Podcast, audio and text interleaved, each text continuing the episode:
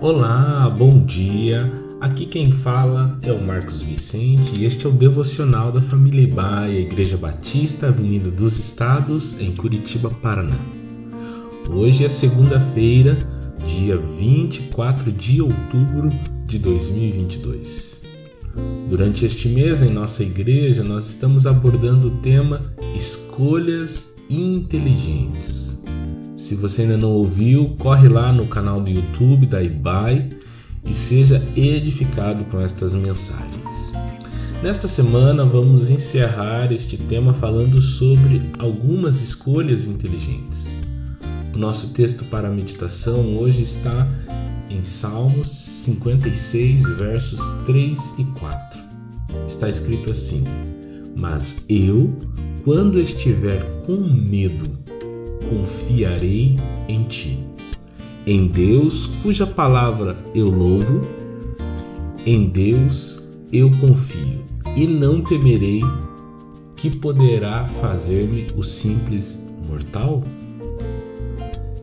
Este salmo foi escrito por Davi quando estava fugindo do rei Saul e ele chega numa cidade chamada Gate, a cidade natal de Golias, aquele guerreiro de quase 3 metros de altura que o mesmo Davi já havia humilhado e derrotado.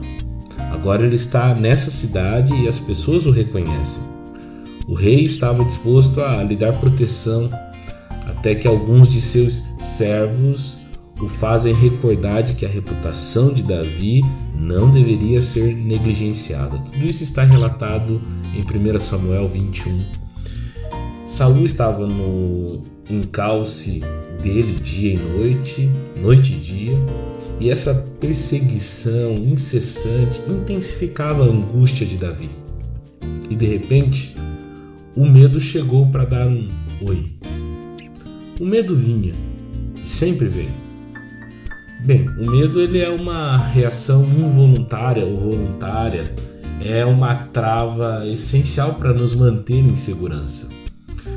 O medo muitas vezes é um protetor, assume um, o papel de um guardião da sanidade emocional e do bem-estar físico. Porém, quando muito intenso, o medo afeta a nossa compreensão da realidade, ele nos leva a erros e atrapalha nossas iniciativas.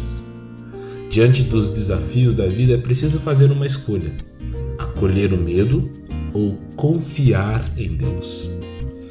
Os sábios confiam em Deus, os tolos confiam no temor.